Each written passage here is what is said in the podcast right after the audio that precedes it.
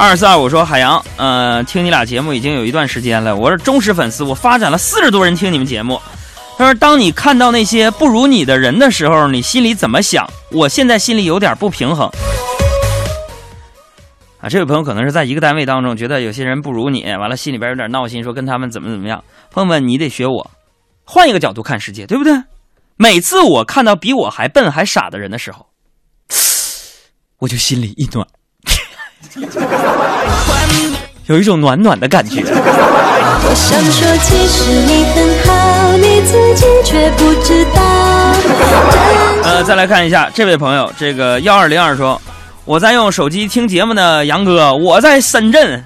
你说，现在有科学技术才能够听到你的节目。于是乎，我就想，你说人类历史上最早的无线通信是什么方式呢？能回答不？你要是往前倒的话，你说这在古代呀，或者是最早的，你还想有无线通信？你不做梦吗？但是这个问题咱们不能掉地下，对不对？得回答你，最早的人类，尤其是中国最早的无线通信方式是什么？哎，是什么？嘿嘿，托梦。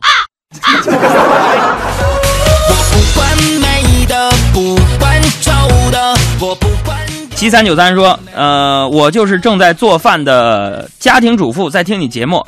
海洋，你家姐夫总是嫌我做饭不好吃，我是不是应该报一个烹饪补习班学习一下？因为来了，不好吃啊，惯的。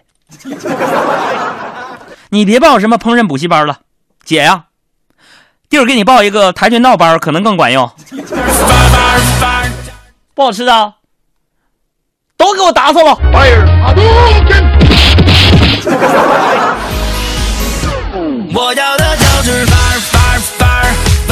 再来看一下这位朋友八零二八这朋友说：“这个海大夫在不？看旁边嗑瓜子呢，啥事找他？海大夫，我瓜子吐了。”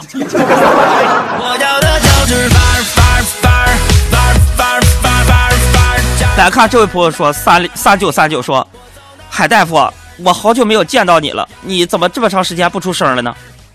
海洋自己总就显摆，把我有点忘了，给我就搁直播间里边，给我急的。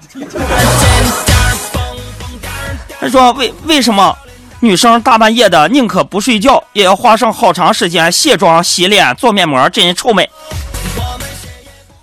通过这位朋友这条信息，我读出来两个本质上的问题：第一，你是不是跟一个女的同居了？